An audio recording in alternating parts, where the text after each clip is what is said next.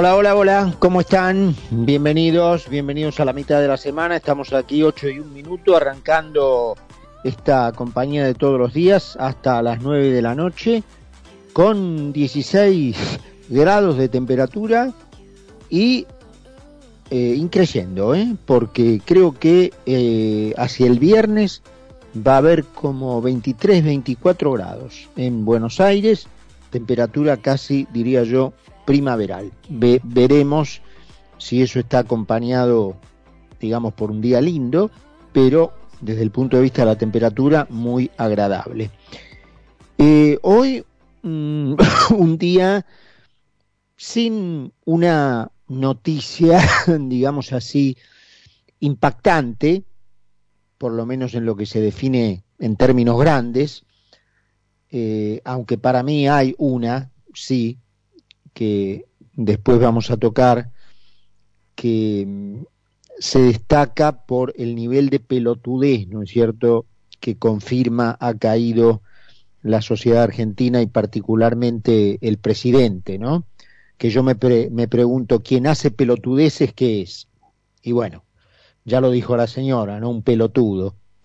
Este, así que eso lo vamos a dejar para dentro de medio minuto nomás. La tarde, bueno, muy influida por la cuestión Boca. Eh, saben ustedes todo lo que desencadenó el partido de ayer en una repetición desde el punto de vista deportivo curiosa de lo que había ocurrido en Buenos Aires con aquel gol anulado por la intervención del VAR, cosa casi idéntica ocurrió ayer en Brasil, eh, partido fue a los penales, Boca terminó eliminado y eso, bueno, levantó una olla a presión que explotó en la antesala de los vestuarios. Eh, los jugadores quedaron eh, individualizados por las cámaras. Todos sabemos los antecedentes de la policía y de la justicia brasileña cuando existen eh, deportistas y particularmente futbolistas argentinos involucrados. Eh, de hecho, el plantel estuvo toda la noche frente a una comisaría en, subido arriba de un micro, con la especulación para no romper la burbuja sanitaria, pero eh, todo eso aparentemente importó poco al Ministerio de Salud de la Argentina que ordenó el aislamiento de todo el plantel Ahora hay una gran duda sobre los partidos siguientes de Boca, si, bueno, si va a ser posible gestionar una suspensión. Hay partido la semana que viene entre semana. y, bueno, el del mismísimo fin de semana, para los cuales Boca, estando aislado, no tendría suficientes jugadores disponibles para presentar. En fin, hay toda una interna allí con la liga de, fútbol que está de pica, saben que el presidente es Tinelli, que tiene una pica importante con Boca como institución, así que todo eso ocupó gran parte de la cuestión informativa de especialmente la tarde del día de hoy, eh, más allá de que más de uno de ustedes se debe estar preocupando de que no pasa el meridiano de la importancia del país por lo que ocurrió con Boca, ¿no? Pero como siempre hacemos un resumen de tres, cuatro minutos de las informaciones del día antes de ensayar un comentario de redondeo, bueno, no podíamos soslayarlo. Eh, en segundo lugar, eh, sigue la discusión eh, que son verdaderas guerras intestinas dentro de esta bolsa de gatos que lleva el nombre de Frente de Todos por las candidaturas finales en la provincia de Buenos Aires. Parece ser que la cheta de vocabulario socialista, pero con iPhone 12 Pro Max, Victoria Tolosa Paz, va a encabezar la lista de diputados en la provincia Em, seguida por un liso y llano comunista, eh, que hoy es ministro de Salud de otro comunista, Axel Kisilov, así que todo aquel que vaya a votar esta lista, que sepa que en segundo lugar está votando a un comunista, ¿eh? a Daniel Goyán, un jurásico, ¿eh? un paleozoico, que vive creyendo que confiscando la riqueza que crean otros va a poder solucionar la pobreza de la gente. Eh, este señor que eh, habló de los anticuarentenas, que fomentó el resentimiento antiargentinos, que fomentó el cierre de las escuelas hasta que le llegó la orden de Cristina Fernández de Kirchner de abrirlas, luego de que la comandante recibiera información de que ese era un tema que enojaba mucho a la gente. Allí al comunista se le terminaron sus, sus argumentos de insidia y dejó de, bueno, de insistir con su mensaje y el gobernador Kisilov abrió las escuelas sin más, con la misma energía que antes decía que los que abrían escuelas eran asesinos, en referencia clara a Horacio Rodríguez Larreta, con la misma energía abrió las escuelas. Eh, así que este señor eh, eh, va a hacer que ayer, como comentábamos, en un acto que podríamos simbolizar como que la corrupción le volvió a mojar la oreja a la honestidad, ¿no es cierto? ¿No es, cierto? es decir, después de que un tribunal presidido por jueces de justicia legítima desestimara la acción de Graciela Ocaña por el plan Cunita, por el programa Cunita, que consistía en entregar cunas de cartón que el propio Instituto Nacional de Tecnología Industrial comprobó que se caían en cuanto un bebé pesaba más de 6 kilos y que el Estado compró a más de siete mil pesos cuando una compra individual de Graciela Ocaña en la zona del Once, en la capital, eh, pagó por una sola cunita 2.700. Eh, bueno, más allá de que esta justicia legítima desestimó el primer caso, este señor, el comunista Goyán, ahora segundo candidato a diputado por Buenos Aires, en la lista del Frente de Todos, lo digo bien claro para que los que lo vayan a votar sepan lo que votan, eh, se montó arriba de la petulancia, de la soberbia y de enrostrarte en la cara que ellos son diferentes, la misma clase de acción que tuvo Zanini, recuerdan ustedes después de vacunarse en el vacunatorio VIP y decir que de lo único que, estaba arrepentido era de no haberse sacado una foto en el momento,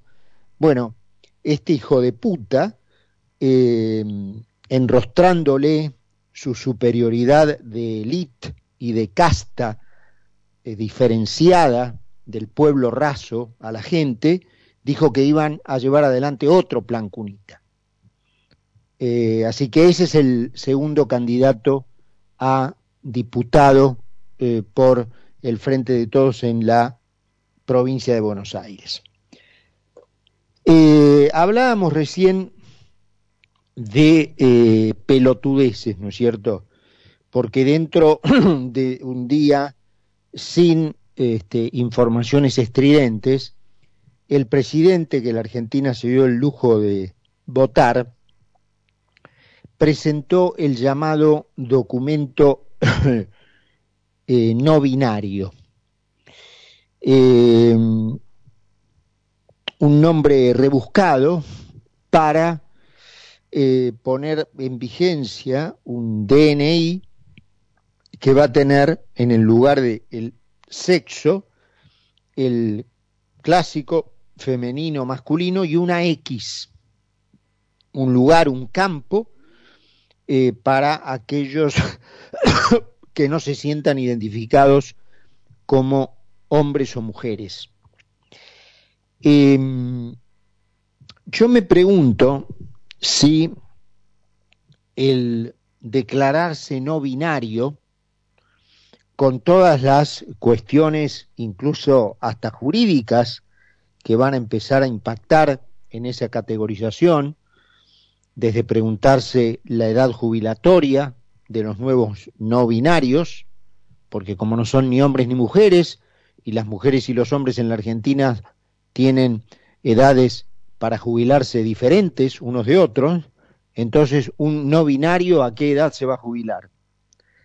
Eh, o categorizaciones jurídicas eh, en el derecho penal, saben ustedes que el asesinato de mujeres se considera un homicidio agravado, por tal lleva el nombre específico de femicidio, eh, agravado por el mero hecho de que la víctima sea una mujer. Eh, en consecuencia, cabe preguntarse eh, cuando el asesinado sea un binario, un no binario, mejor dicho, bueno, ¿cómo se va a juzgar aquello, no? Eh, o cuando el asesino sea un no binario, se va a juzgar como un agravante, pero eh, o, no, pero más allá de estas cuestiones que tienen que ver con la, con la técnica jurídica,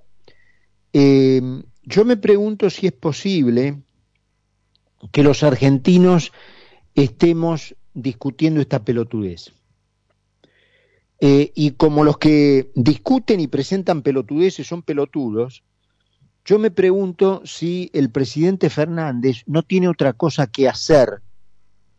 eh, para un país que tiene 50% de inflación, que perdió 700.000 personas de la clase media enviadas a la línea de pobreza, que no tiene perspectivas de futuro para ninguno que tenga una idea de emprender la actividad que le venga en gana, en un país en donde lo que no está prohibido es obligatorio, un país que no tiene la más mínima, que sus ciudadanos no tienen la más mínima capacidad de llevar adelante un emprendimiento decididos por sí mismos, que no tienen libertad de acción, eh, un país que vive eh, entre discutiendo idioteces como esta y que deja pasar por delante de sus narices sin resolver elefantes que vienen eh, carcomiendo su nivel de vida desde hace décadas me pregunto si para los argentinos es eh, importante que el país diga, que el presidente diga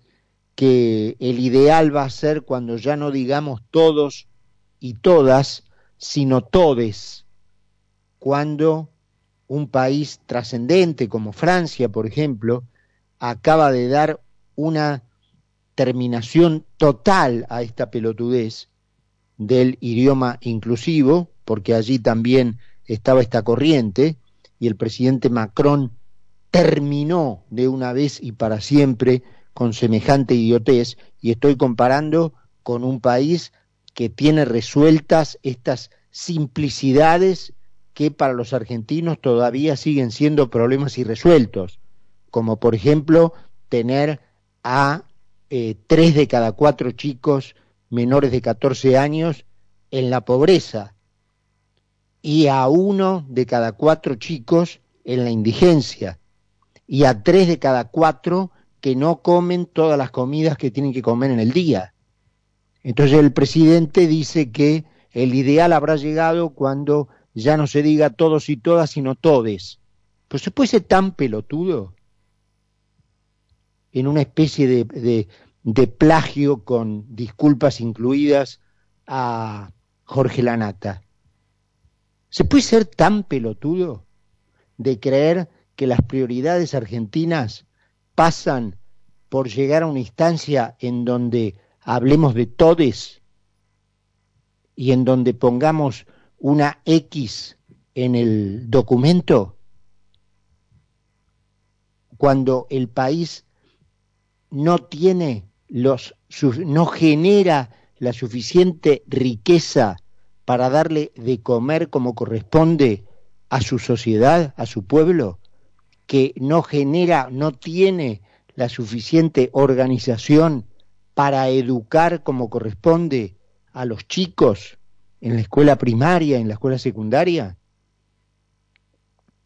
Un país que todavía no se dio cuenta de que no es posible andar